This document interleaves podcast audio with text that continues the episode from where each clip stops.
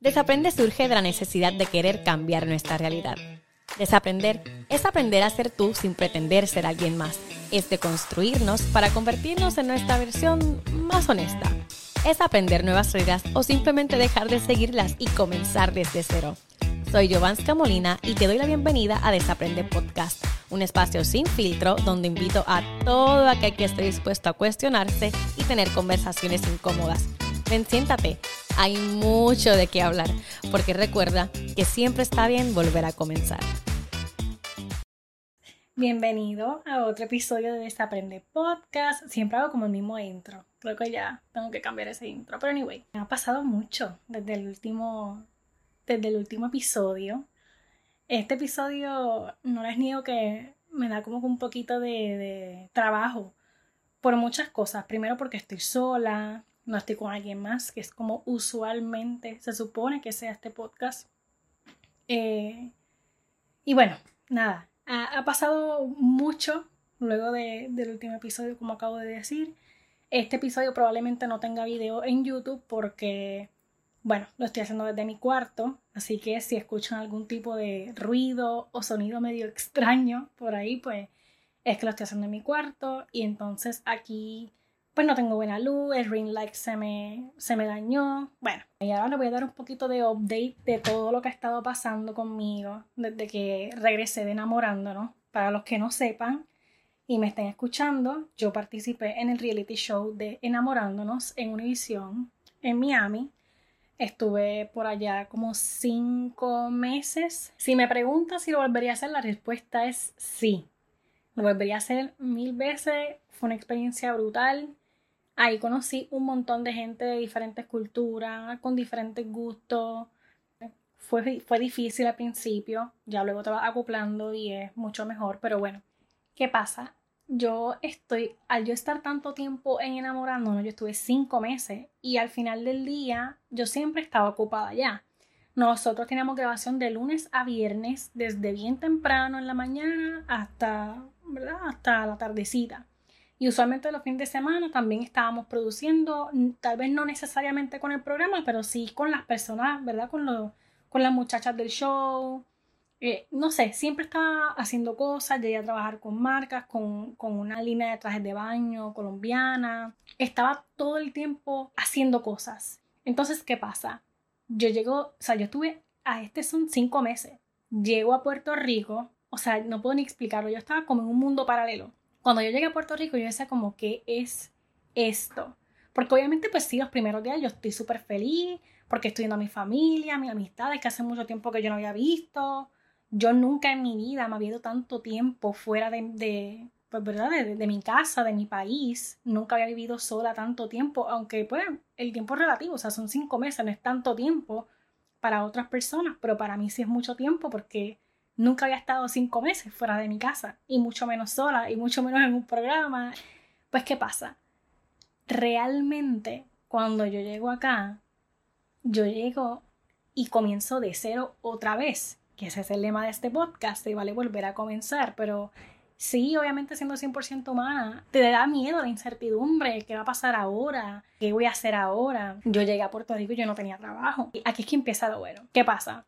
Yo llego de allá en cero. Y cuando digo en cero, es en cero en todo. No tenía trabajo, prácticamente no tenía dinero. Yo me volví prácticamente loca, por así decirlo, se lo juro. Ahí yo comienzo a solicitar trabajo, pero fue, fue un proceso bien frustrante porque a mí enamorándonos me enseñó de que yo no quería seguir trabajando en cosas que yo no que, que, a mí no me hacían feliz. Y esto lo digo desde la empatía porque pues tal vez yo tengo el privilegio de, o tuve el privilegio de estar tantos meses buscando trabajo, ¿verdad? En lo que podía conseguir algo que realmente a mí me apasionara y me gustara. Pero obviamente pues sí sé que lo digo desde el privilegio porque pues tal vez no tengo una familia que mantener, no tengo grandísimas cuentas que pagar. Yo te lo juro que yo diariamente yo solicitaba como 30, 10 solicitudes de empleo.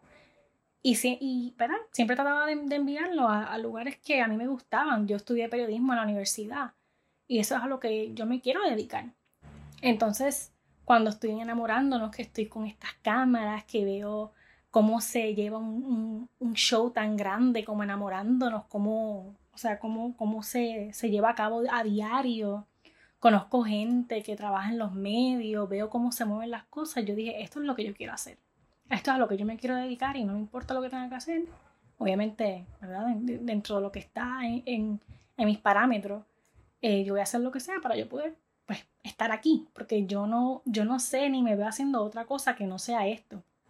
Y también a veces pienso que, que por la inmediatez de tener, de producir, de hacer, es que terminamos en muchas ocasiones haciendo cosas que no nos gustan o que no nos, no nos apasionan, porque necesitamos todo el tiempo ser productivos, tener dinero.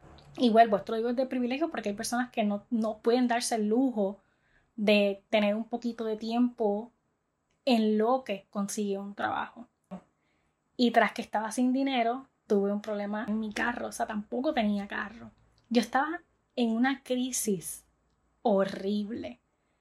O sea, no les puedo explicar. Yo decía, ¿y ahora qué voy a hacer?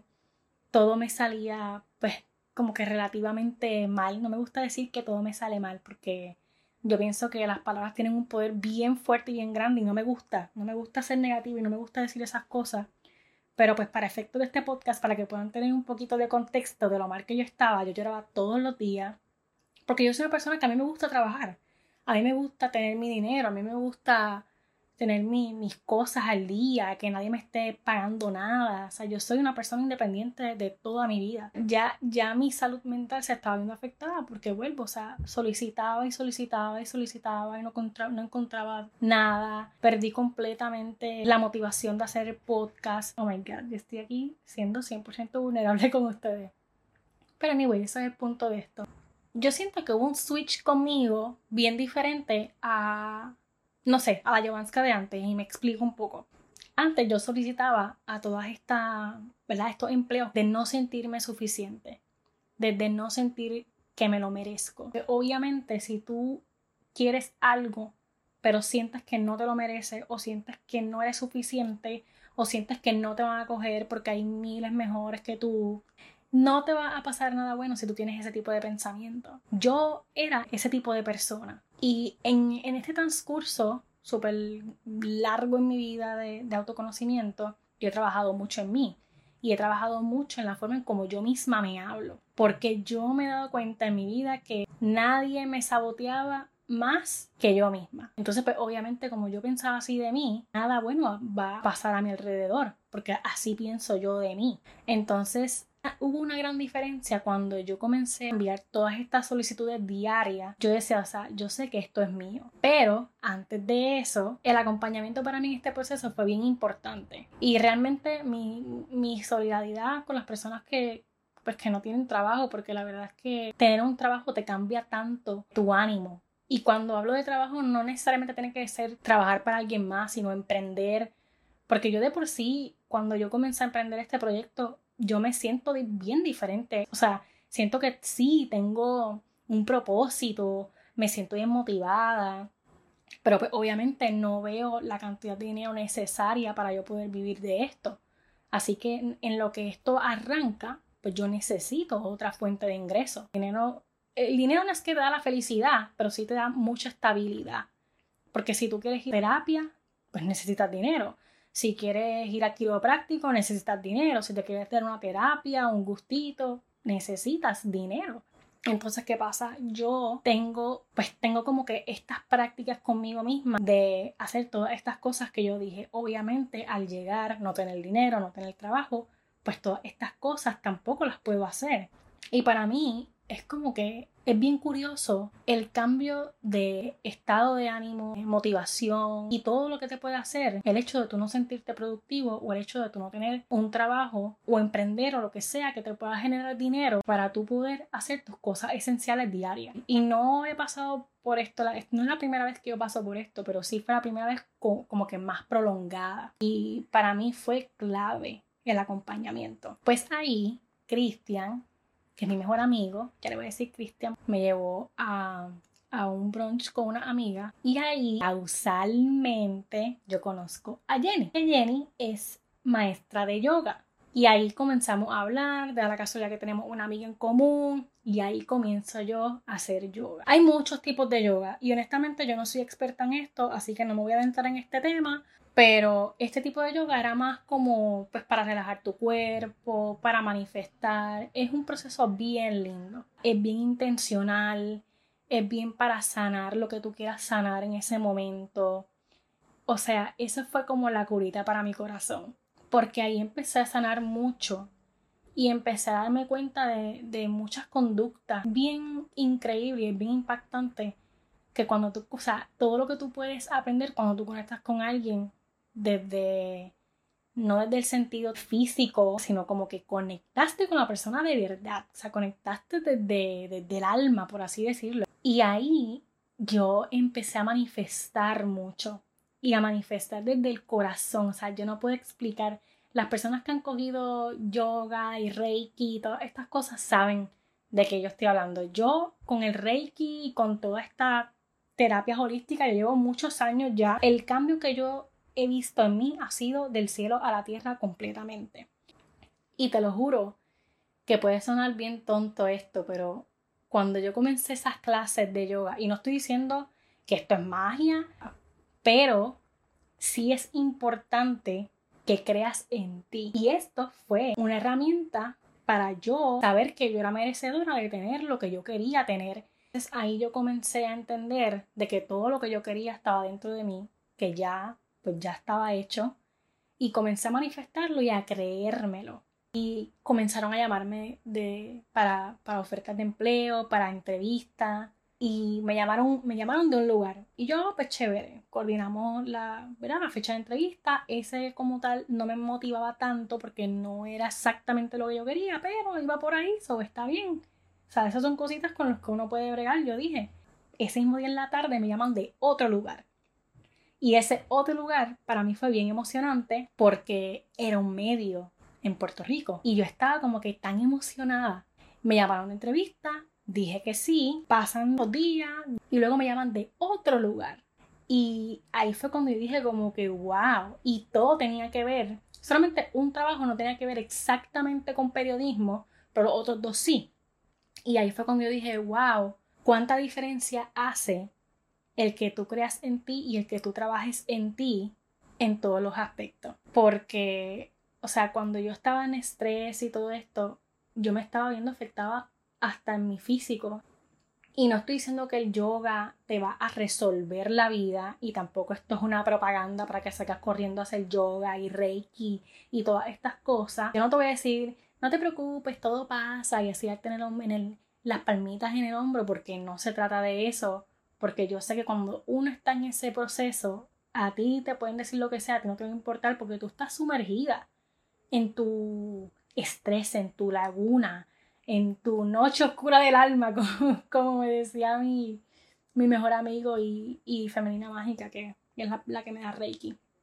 El punto de esto es que tú misma tienes las herramientas para tú poder salir de ahí. Y nadie sabe lo que realmente a ti te va a funcionar como a ti. Obviamente uno está así, uno tiene mucha resistencia a ir a terapia. En caso de que tal vez yo no tenga dinero para ir a terapia, mi, ¿verdad? Mi, mi opción es pues leer libros, buscar podcasts que me puedan ayudar a motivarme, escuchar personas que hayan pasado por lo mismo que yo, que han hecho. Yo en este momento pues te estoy diciendo lo que yo hice sin dinero. Literalmente yo me puse a leer un montón, mucho podcast, tuve la bendición de conocer a Jenny, que ella pues me ayudó un montón y creo que las personas que te rodean cuando tú estás de malas es, es clave porque las personas que te rodean o te pueden hundir más o te dicen, mira, tienes todo lo necesario para tú poder estar donde tú quieres estar. Simplemente es cuestión de tiempo, respira y vamos para encima. El punto es que de no tener trabajo tenía tres opciones a escoger. Escogí la que más a mí me llenaba el corazón, las que más yo pensaba que pues que le iba a poder sacar provecho. Y ahora, bueno, soy periodista web para el vocero. y bueno, ahora estoy de aquí, estoy trabajando, estoy feliz, estoy contenta, estoy súper pompeada porque tengo muchas ideas para, ¿verdad?, de trabajo aquí. Ahora bien, ¿qué va a pasar con el podcast? Pues el podcast continúa. Yo sé que tengo que aprender a ser tal vez un poquito más consistente con el proyecto, tal vez se me va a hacer un poco difícil. El proyecto siempre va a ser mi prioridad, pero ahora tengo pues mi prioridad dividida, porque tengo mi trabajo, más tengo este. Así que lo que yo estaba pensando es tal vez hacer episodios más cortitos como esto, que esto ya no, esto ya no está tan corto.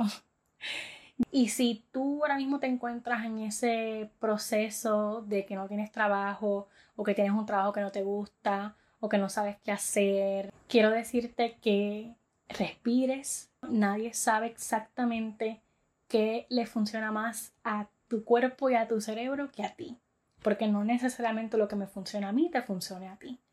Pero sí es importante que reconozcas ese, eso que te está pasando y que trates de buscar la manera de salir de ahí.